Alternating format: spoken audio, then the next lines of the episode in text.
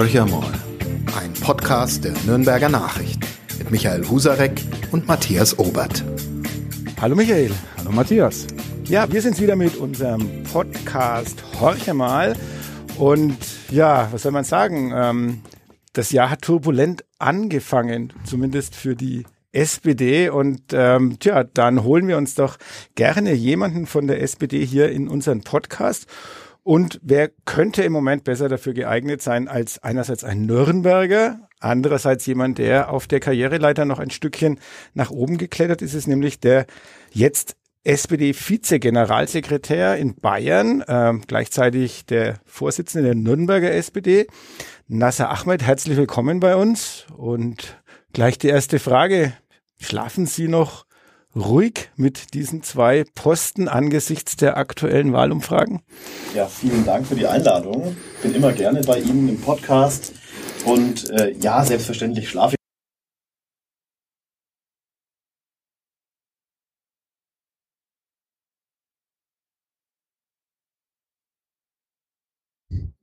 Das ist eine kurze und knappe Antwort, wo wir uns natürlich wesentlich mehr erwartet hätten. Ich versuche es mal mit einer anderen Frage.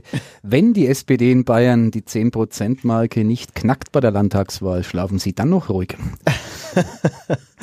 naja, ich weiß natürlich, wir stehen gerade nicht da, wo wir es uns wünschen. Wir hatten jetzt äh, äh, bei den ersten Umfragen äh, etwa 10 Prozent. Jetzt sind wir bei den Umfragen schon wieder zweistellig. Das ist ja schon mal was aber das ist nichts, womit wir glücklich sein können. Ähm, aber was uns natürlich Hoffnung und Mut macht, ist der Blick in das Wahljahr 2021. Und da war es ja auch so, dass fünf, sechs Monate vor der Wahl Olaf Scholz auf Bundesebene noch bei 14, 15 Prozent stand.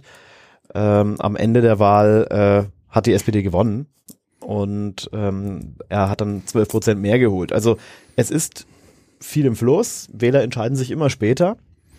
Ähm, und deswegen kommt es jetzt darauf an, überzeugend zu sein. Äh, und ja, äh, One Handshake at a time äh, ist ja so ein amerikanisches Wahlkampfmotto. Also jetzt Schritt für Schritt viele persönliche Kontakte und wir erzählen den Menschen, äh, warum wir eigentlich Wahlkampf machen. Und zwar, weil wir ähm, ein Bayern für alle wollen und Bayern für alle gerechter. Puh. ich bin fast sprachlos, Matthias, wenn ich das kurz sagen darf. Ähm, der Vergleich ich auch, zwischen Olaf Scholz und Florian von Brunn, der irritiert mich nachhaltig. Ähm, aber gut, der steht jetzt mal so im Raum und du musst die nächste Frage stellen. Mir fällt nichts ein. Ja, ich halte auch den, den, den Vergleich gemacht, ja. doch, doch sehr ja, ja, mutig, nennen wir es mal so. Äh, aber bleiben wir einfach mal in Bayern und ähm, ich glaube, was es ist ja schön, dass man auf die Wählerinnen und Wähler zugehen will. Man will äh, persönlich mit ihnen reden, man will äh, überzeugen. Ich frage mich so bei manchen Themen, wo will denn die SPD überhaupt noch überzeugen? Wir haben die Grünen, die sich jetzt im Moment locker über die 20-Prozent-Hürde schwingen und äh, ja, die die Themen Klima für sich besetzt haben, die das Thema Umweltschutz für sich besetzt haben. Und wir haben einen Markus Söder mit der CSU. Also es ist Markus Söder, die CSU, weiß ich gar nicht, ob die äh, da steht, wo Markus Söder steht, aber Markus Söder ist es egal. Er umarmt nicht nur Bäume, sondern er baut jetzt Windräder. Er hat eh schon immer alle Windräder gebaut. Die Solaranlagen waren sowieso schon immer seine. Wir leben im schönsten und reichsten Bundesland. Wir bekommen Polizisten, Lehrer und Lehrerinnen, uh, Pflegekräfte, ich weiß gar nicht was alles alles. Also was kann die SPD noch bieten, damit ich die SPD wählen sollte? Ja, das ist eine gute Frage. Ähm, also ich denke, Söder redet, redet, redet viel und die SPD macht. Also ich finde, es ist schon mal ein starkes Wort, dass wir in zwölf der 15 größten Städte Deutschlands die Oberbürgermeister stellen. Wir äh, stellen in 200 bayerischen Gemeinden auch den Bürgermeister oder die Bürgermeisterin. Wir äh, haben viele Jahrzehnte ja Nürnberg auch mitgeprägt und äh, tun das auch weiterhin an führender Stelle. Ähm, wir sind die Kanzlerpartei. Äh, wir haben jetzt gerade einen Kanzler, der in schwierigen Zeiten einen kühlen Kopf bewahrt und das schätzen die Menschen da draußen. Ähm, ich glaube, wir auch maßgeblich aufgrund der Ampel kommen wir so durch den Winter, wie wir es jetzt tun, also mit einem blauen Auge, aber äh, es ist die Welt nicht untergegangen, obwohl kein Kubikmeter russisches Pipeline-Gas mehr kommt. Die Speicher waren voll. Hätten wir da auf die Union beispielsweise gehört, die am Anfang des Jahr, gleich am Anfang des Krieges ja ein Embargo gefordert hätte gegen Gas, ähm, dann wären wir überhaupt nicht durch diesen Winter gekommen. Also ich glaube, man muss halt genau hinschauen. Äh, ein Beispiel, zum Thema Windräder, weil Sie es gesagt haben. Äh, in anderen Bundesländern werden hunderte Windräder pro Jahr neu gebaut. Wir haben jetzt genau 14, habe ich gestern gehört. Also genau nur 14 Stück wurden letztes Jahr in Bayern gebaut. Das ist natürlich schon eine sehr dürftige Bilanz. Wenn ich mir anschaue, Nürnberg hat auch unter Mali, da habe ich die Zahlen noch im Kopf, jährlich mit der WBG circa 500 neue Wohnungen gebaut. Bezahlbarer Wohnraum, das ist was, was wir brauchen, was den Menschen auch auf den, auf den Nägeln brennt. Äh, die, die Landeshauptstadt München, Dieter Reiter und seine WBG dort, die Wohnungsbaugesellschaft, die bauen so 1500 Wohnungen im Jahr. Ja, und Markus Söder hat ja 33.000 GBW-Wohnungen verscherbelt als Finanzminister, hat dann als Wahlversprechen, so wie er jetzt viele Versprechen auch wieder vor der Wahl macht, hat er 2018 versprochen, es wird 10.000 Wohnungen mit der Bayernheim geben und das bis 2025 und bis heute wurden genau null gebaut. Und ich finde, da sprechen eigentlich die Fakten für sich. Dort, wo die SPD dran ist, in Koalitionen, da geht was voran, und wo die CSU jetzt hier bei den Zukunftsherausforderungen steht, da sprechen die Fakten auch eine klare Sprache. Jetzt haben Sie gesagt, die SPD ähm, macht, Söder redet. Ähm, ist das vielleicht der Fehler der SPD? Also man nimmt ihre Partei ja in der Öffentlichkeit gar nicht mehr wahr, obwohl sie was machen. Ich würde es gar nicht mal bestreiten, dass die SPD eine solide Arbeit liefert, aber wenn man jetzt die öffentliche Wahrnehmung nimmt, äh, käme keiner auf der Idee, die Probleme in diesem Land ähm, mit sozialdemokratischen Rezepten zu lösen. Das spiegeln ja auch die Wahlergebnisse wieder, hier in Bayern zumindest. Und wie Lautstark muss die SPD in diesem Wahlkampf werden, damit aus, ich zitiere Markus Söder, Florian von Dings, ähm, Florian von Brunn ein landesweit bekannter Spitzenkandidat wird. Da ist ja noch ein Stück weit Arbeit zu leisten. Das ist ja genau Ihr Job als einer von zwei Generalsekretären, die da ähm, noch viel, viel Arbeit vor der Brust haben. Ja, ich bin sehr froh, dass wir den, die, die Kanzlermacheragentur ähm, Brinkert und Lück dazu gewinnen konnten, dass sie jetzt auch den Bayern-Wahlkampf für die SPD gestalten. Ähm, und da hoffe ich mir natürlich schon, dass wir da das, was wir auf Bundesebene richtig gemacht haben, dass da eben auch Florian von Brunn als unser Spitzenkandidat genauso hervorgehoben wird. Ähm, das heißt, wir werden wir haben unsere Lehren von 2021 schon auch gezogen. Ist natürlich eine andere Ausgangssituation jetzt hier in Bayern, klar. Waren jetzt viele Jahrzehnte nicht mehr an der Regierung. Ähm, aber trotzdem, ich habe es schon gesagt, wenn man die, die, Leute mal wirklich, wenn man denen jetzt damit, die damit konfrontiert, denen nochmal klar sagt, hey, äh, wir sind in Bayern auch wer. Wir sind auf der kommunalen Ebene unglaublich stark, in den Großstädten, vielen Gemeinden, mittleren und kleinen auch. Ähm, wir sind jetzt gerade die Kanzlerpartei. Das sind ja Dinge, die bei der letzten Wahl nicht unbedingt so aussahen. Ähm, da stand die SPD bundesweit anders da. Und deswegen werden wir klar sagen, wir sind der direkte Draht nach Berlin. Und die CSU, ja, die mag zwar laut sein, aber sie ist dann auch nur der Juniorpartner in der Opposition in Deutschland äh, und hat eigentlich nichts zu melden. Aber mir fehlt trotzdem ein bisschen so das Konkrete. Das, das hört sich alles gut an. Mhm. Also ich sage jetzt mal, äh, Nasser Ahmed ruft dann natürlich ab dem 9. Oktober in Berlin an und sagt, äh, hey Olaf, ne, wir in Bayern, wir brauchen jetzt das und das und das und das. Weil Nasser Ahmed, der dann bayerische Finanzminister ist beispielsweise. genau. Und sagt, wir brauchen jetzt mal ein paar Millionen, äh, wenn nicht Milliarden. Ähm, ja, aber einerseits unvorstellbar, andererseits wirklich ganz konkret. Ja. Wo, wo sind die Themen? Ich, ich sehe die im Moment eben nicht, weil ähm, die SPD aufgerieben wird in Bayern äh, zwischen den Themen Macherinnen und Machern und die kommen nun mal im Moment von den Grünen, von der CSU und im dümmsten Fall dann noch von der AfD. Hm. Und die SPD ähm, tut sich hart. Ähm, deswegen wirklich die Frage, wo sind die Themen? Und vielleicht noch ein Wort zu den Freien Wählern. Die haben das populistische Feld für sich entdeckt. Also es wird ja. Vielleicht sind die neun Prozent aber genau das, äh, die Menschen, die halt sagen, ja, die SPD macht schon auch paar ganz nette Sachen, aber so richtig, so ein richtiges Thema haben sie noch nicht gefunden. Ja, es sind für uns die sozialen Themen. Wir haben ja den Claim auf der Bund in der Bundestagswahl gehabt, äh, soziale Politik für dich. Und das gilt auch für die Bayern-SPD. Also eine Respekt 2.0 Kampagne erwarten wir. Na, das würde ich jetzt so nicht sagen, äh, sondern ich glaube, das ist ein Thema, was ja immer aktuell ist. Also soziale Politik für dich, das stimmt auf Bundesebene, das stimmt im Land, das stimmt in der Kommune. Ich glaube, das ist so, ich würde jetzt auch weniger sagen, das ist jetzt das Wahlkampfthema, sondern das ist so eher unsere Identität als Partei. Und ich finde, wir haben 21 geschafft, dass wir geschlossen als Partei äh, das verkörpert haben und klar gesagt haben, Mindestlohn 12 Euro, wir haben da gesagt 400.000 neue Wohnungen. Wir haben ganz konkret gesagt, wie wollen wir das Leben der Menschen verbessern. Die 400.000 die 400.000 Wohnungen, äh, da können sie sich mit so der einreihen. Also da haut es ja auch nicht so ganz hin. Nein, das hat nicht so gut funktioniert. Das hat, da, da hat sich jetzt was entwickelt. Das hat natürlich auch viel mit äh, der weltpolitischen Entwicklung der letzten Monate zu tun. Nein, aber wir werden im Mai ähm, auf unserem Parteitag ein Programm vorstellen, in dem wir auch ganz klar das so benennen werden wie 2021. Wir werden ganz konkret sagen, wie werden wir in Bayern mit, ich sag mal, drei, vier, fünf Themen mit ganz konkreten Vorschlägen, so wie das auch Olaf Scholz in äh, Berlin gemacht hat, da werden wir rausgehen ähm, und einfach jetzt mal so eine Schätzung von meiner Seite, wo ich denke, was wichtige Themen sind. Ähm, das ist natürlich bezahlbarer Wohnraum, ich habe es schon gesagt.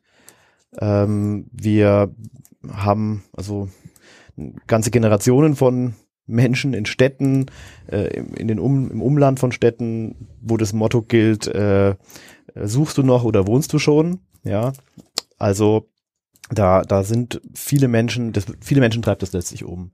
Ne? Und da gibt es eine ganze Reihe an Dingen, die wir auf kommunaler Ebene tun können. Das tun wir zum Beispiel in Nürnberg haben wir das getan, immer wieder. Ähm, aber da müsste eigentlich auch die, ähm, die Staatsregierung mehr tun, beispielsweise eine neue Art der Bodenpolitik, das was wir in Nürnberg ja auch so pionierhaft Stadt München zum Teil ja auch begonnen haben, also äh, städtisches, staatliches Eigentum an Fläche, äh, den Genossenschaften oder auch den eigenen Wohnungsbaugesellschaften, in dem Fall ja Siedlungswerke oder Bayernheim und Co., dass man denen das als Einlage gibt, kostenfrei, ähm, damit sie dann darauf bezahlbaren Wohnraum schaffen können. Weil äh, Bodenpolitik, das hat uns ja Hans-Jochen Vogel ganz groß ins Programm auch geschrieben, Bodenpolitik ist äh, die große soziale Frage in den Städten äh, im nächsten, in den nächsten Jahrzehnten.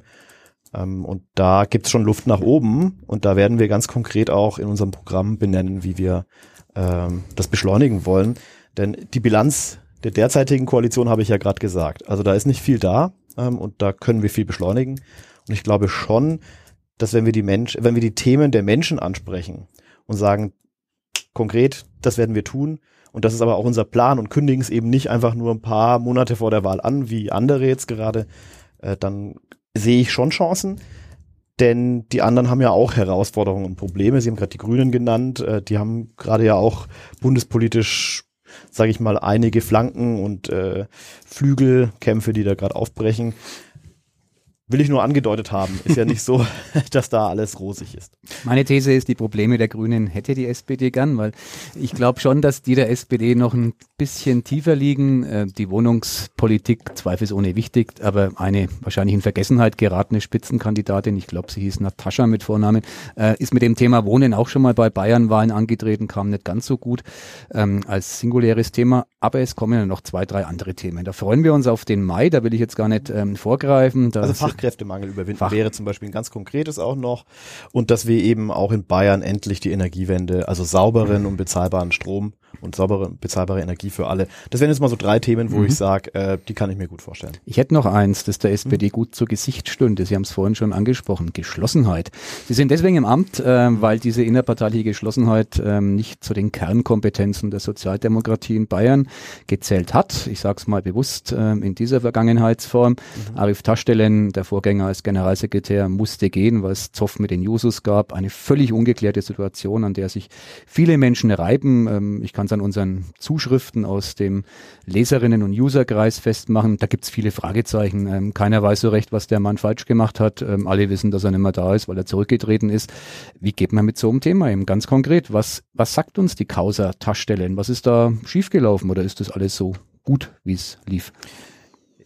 Ich habe die auch alle gelesen, die Leserbriefe, und es treibt natürlich viele Menschen um, auch bei uns in der Partei. Und ich sage ganz klar, das wird jetzt lückenlos aufgeklärt und wir müssen da auch in die Zukunft blicken und wir brauchen auch ein Awareness-Konzept innerhalb unserer Partei, was äh, zukunftsgewandt und modern äh, ist.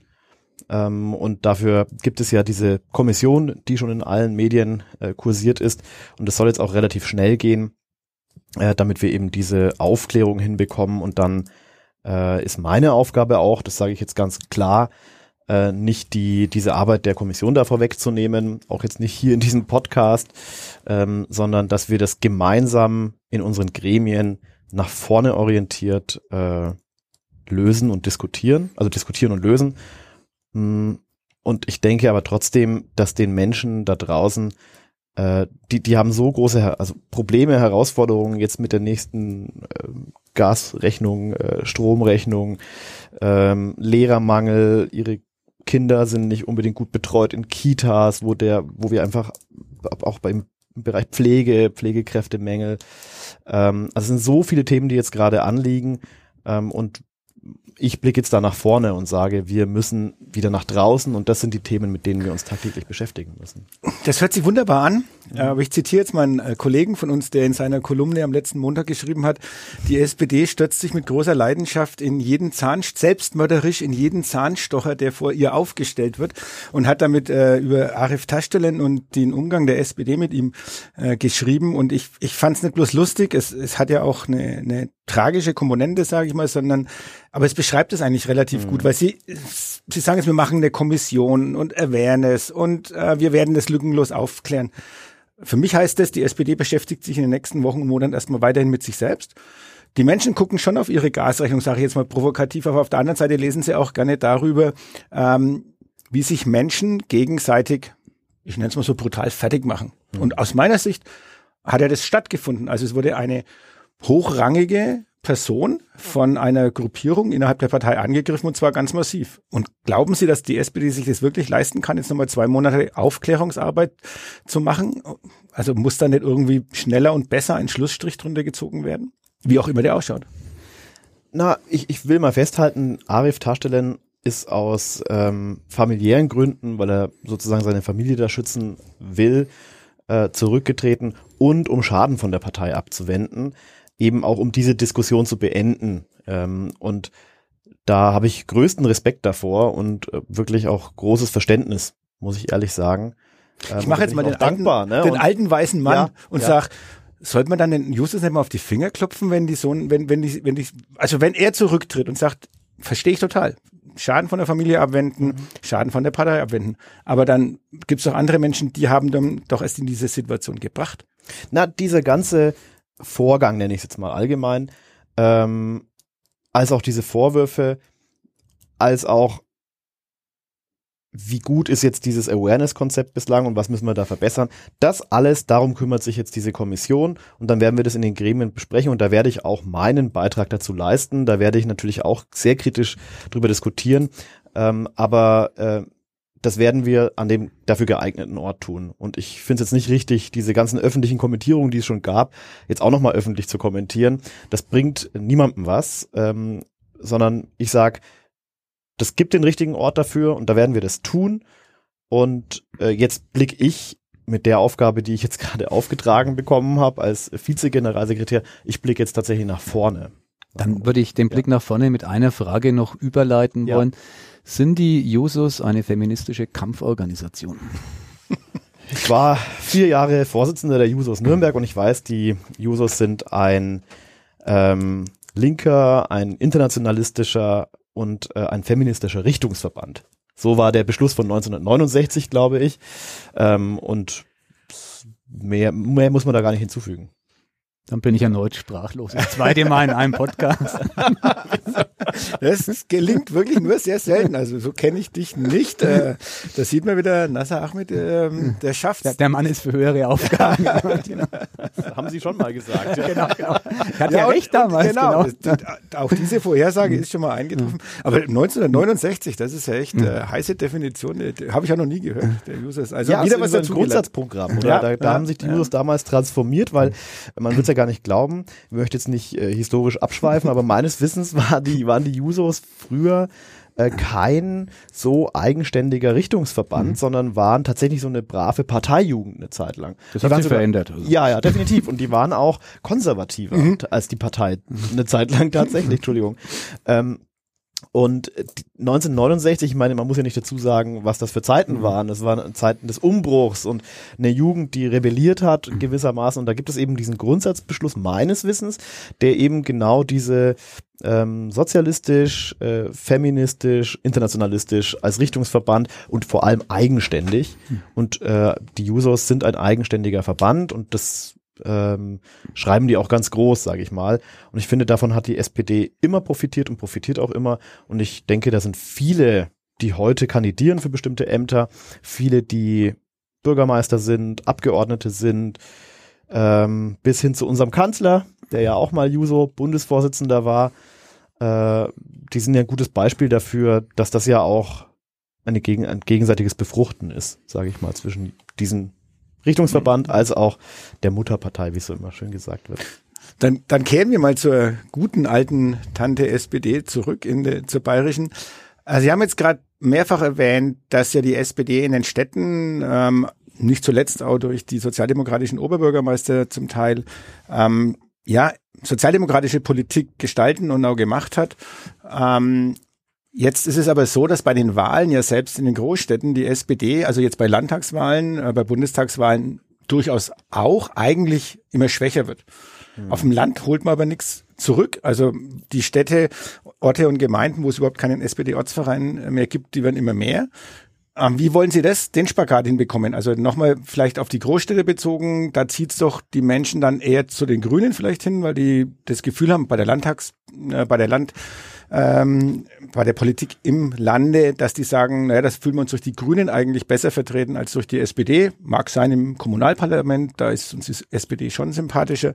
Also da tun sie sich hart im Moment zu punkten und auf dem Land kriegen sie kaum einen Fuß auf dem Boden. Wie wollen Sie das hinbekommen? Also welche Themen zum Beispiel, ich mag das, ich komme vom Land, welche Themen haben Sie denn auf der Palette, äh, dass Sie sagen, da gibt es einen guten Grund, die SPD auch als Landbevölkerung zu wählen?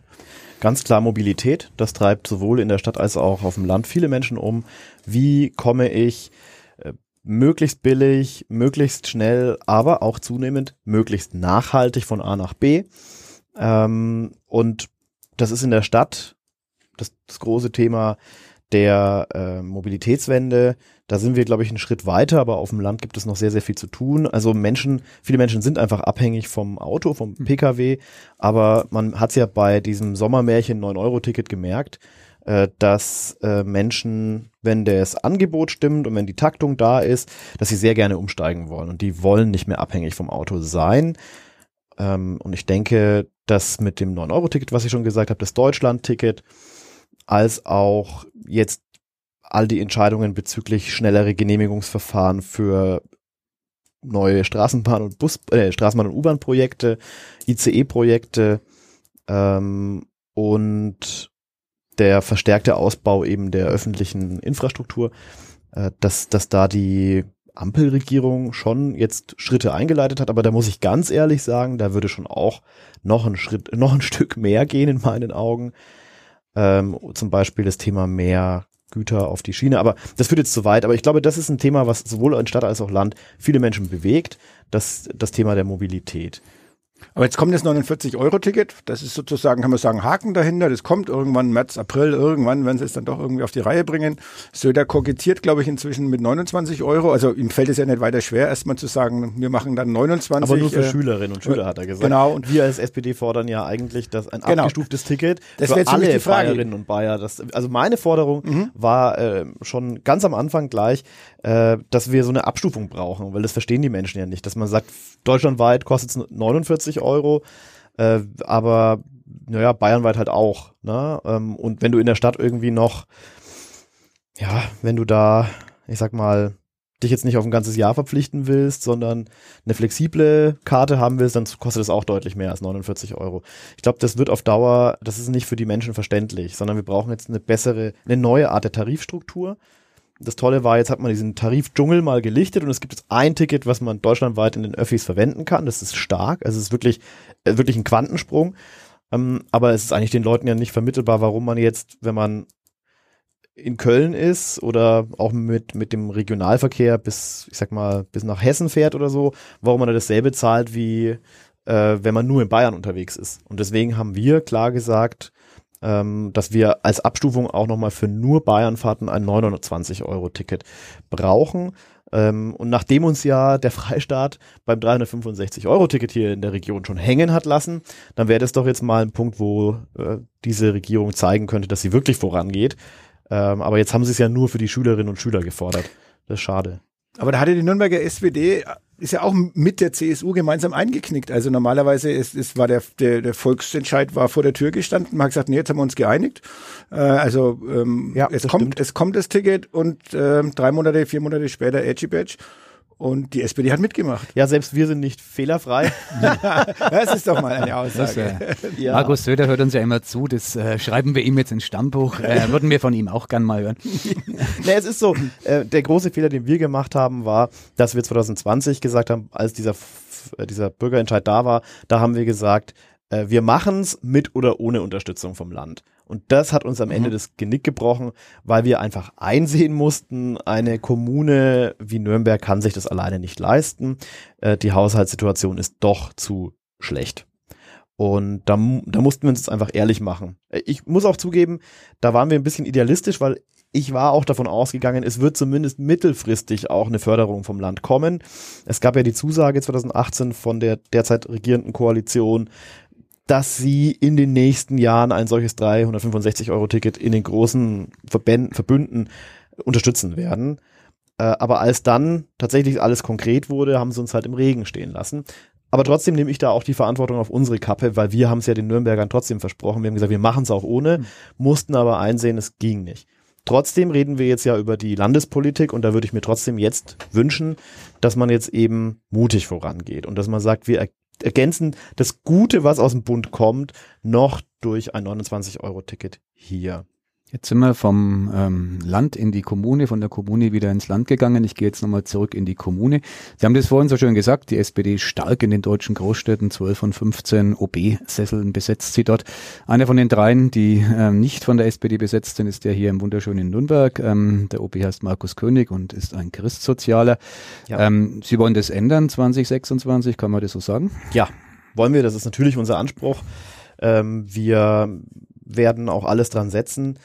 Äh, trotzdem sage ich, jetzt haben wir noch drei Jahre in dieser derzeitigen Konstellation und äh, das ergibt jetzt auch keinen Sinn, äh, drei Jahre Wahlkampf zu machen, sondern wir wollen in dieser Kooperation, die wir mit der CSU haben, äh, das bestmögliche Schritt für Schritt für die Bürgerinnen und Bürger rausholen.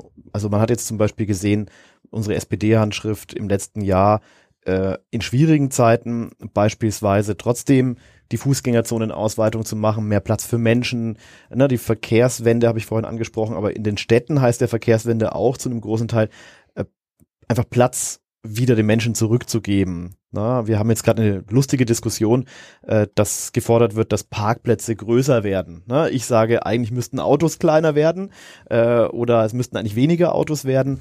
Andere Kräfte, eher konservative, wollen jetzt einfach noch mehr Platz für das Auto reservieren. Ich denke eher, so eine Lebensqualität hängt auch damit zusammen, wie viel Platz man für Verweilen, Flanieren, Genießen, habe ich das gesagt, äh, habe ich das genannt, für Sport, für Kultur und Co. in der Stadt reserviert und da muss einfach der Platz von den über ähm, 250 Pkw, die inzwischen in Nürnberg angemeldet sind, äh, der muss da zurückgedrängt werden. Ähm, wir haben auch in schwierigen Zeiten gesagt, ja, wir müssen jetzt ne, einen Sparhaushalt machen, aber wir werden auf keinen Fall bei den sozialen freien Trägern sparen. Das ist uns ein großes Anliegen. Und wir kämpfen zum Beispiel auch für die Schwächsten, für die Obdachlosen in dieser Stadt äh, und für diejenigen, die suchtkrank sind. Da fehlt uns zum Beispiel auch immer noch ganz klar äh, ein Drogenkonsumraum in dieser Stadt, weil wir, das ist eigentlich eine Schande, äh, immer noch pro Kopf gesehen mit die meisten Drogentoten haben. Äh, und das haben wir immer wieder rausgestellt und im Rahmen unserer Möglichkeiten tun wir da auch was. Also ich sag mal, wir nutzen das jetzt gerade schon in dieser Kooperation möglichst viel für die Menschen zu tun und dadurch auch ein Profil weiter zu gewinnen. Aber auf der anderen Seite sage ich auch ganz klar, 2026 geht es natürlich wieder darum, das Rathaus rot zu streichen. Mit Nasser Ahmed als Spitzenkandidat? Ich werde da meinen Beitrag dazu leisten. Das kann ich zu, auf jeden Fall äh, zusagen. Äh, aber jetzt ist die Aufgabe ja, wie vorhin schon benannt, äh, erst einmal diesen Landtagswahlkampf äh, erfolgreich zu meistern, auch in meiner neuen Funktion. Äh, und dann schauen wir weiter. Eine diplomatische Aussage. Ich frage nochmal, wäre es Ihnen lieber, Sie wären Oberbürgermeister in Nürnberg eines feinen Tages oder bayerischer Städtebauminister? das ist eine schöne Fangfrage. Also ich muss sagen, es ehrt mich ja auch, dass ich das immer wieder gefragt werde. Aber es geht hier jetzt nicht um mich und ähm, meine Ziele im Leben oder ähnliches. Äh, ich bin froh, dass da, wo ich herkomme. Also meine Eltern kommen ja äh, aus äh, Eritrea, sind hierher geflohen, auch als Flüchtlinge hierher gekommen. Ähm, ich hatte die Möglichkeit, aufgrund des deutschen Schulsystems und auch wegen einer von der SPD mitgestalteten Sozialpolitik, die Aufstieg durch Bildung ermöglicht, ähm, und wegen des Vertrauens, den ich in der SPD genieße, gemeinsam mit meinem ganzen Team, dass ich jetzt äh, große, große Aufgaben zugesprochen bekommen habe und die möchte ich wirklich mit allem, was ich habe, erfüllen, mein Bestes dafür geben, dass wir ein Top-Ergebnis holen. Nur in Klammern gesprochen, beispielsweise Landtagsergebnis spielt ja auch eine Rolle für die Kommunalwahl, weil je nachdem, wie gut wir abschneiden, kriegen wir auch äh, die, die, die Listennummer dann zugeteilt bei der Kommunalwahl. Das heißt, der, der, der Auftrag ist jetzt ein alles zu tun, dafür den Menschen klarzumachen, äh, dass Bayern die SPD braucht und je besser das Ergebnis ist, desto besser ist dann auch die Ausgangslage für 26. Aber äh, ich denke jetzt da nicht drüber hinaus, sondern habe die Ehre, diese Aufgabe annehmen zu dürfen als Vize-Generalsekretär.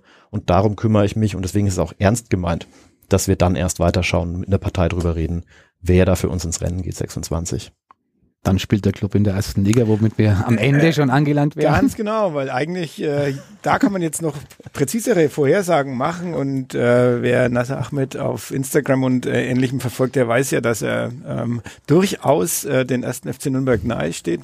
Äh, ah, ich bin auch Mitglied, darf man auch sagen. genau. Insofern. Das sind zwei äh, verhängnisvolle Mitgliedschaften, SPD also, und das FC Nürnberg.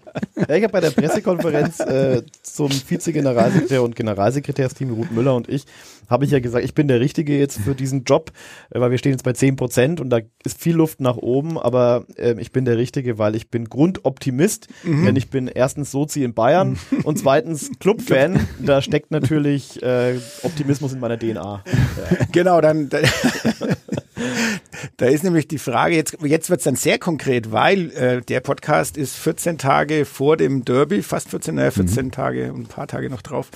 Am 4. Februar ist es soweit. Äh, der erste FC Nürnberg tritt die Reise in die Ferne an und muss in die Nachbarstadt nach Fürth zum Derby. Wie geht's aus?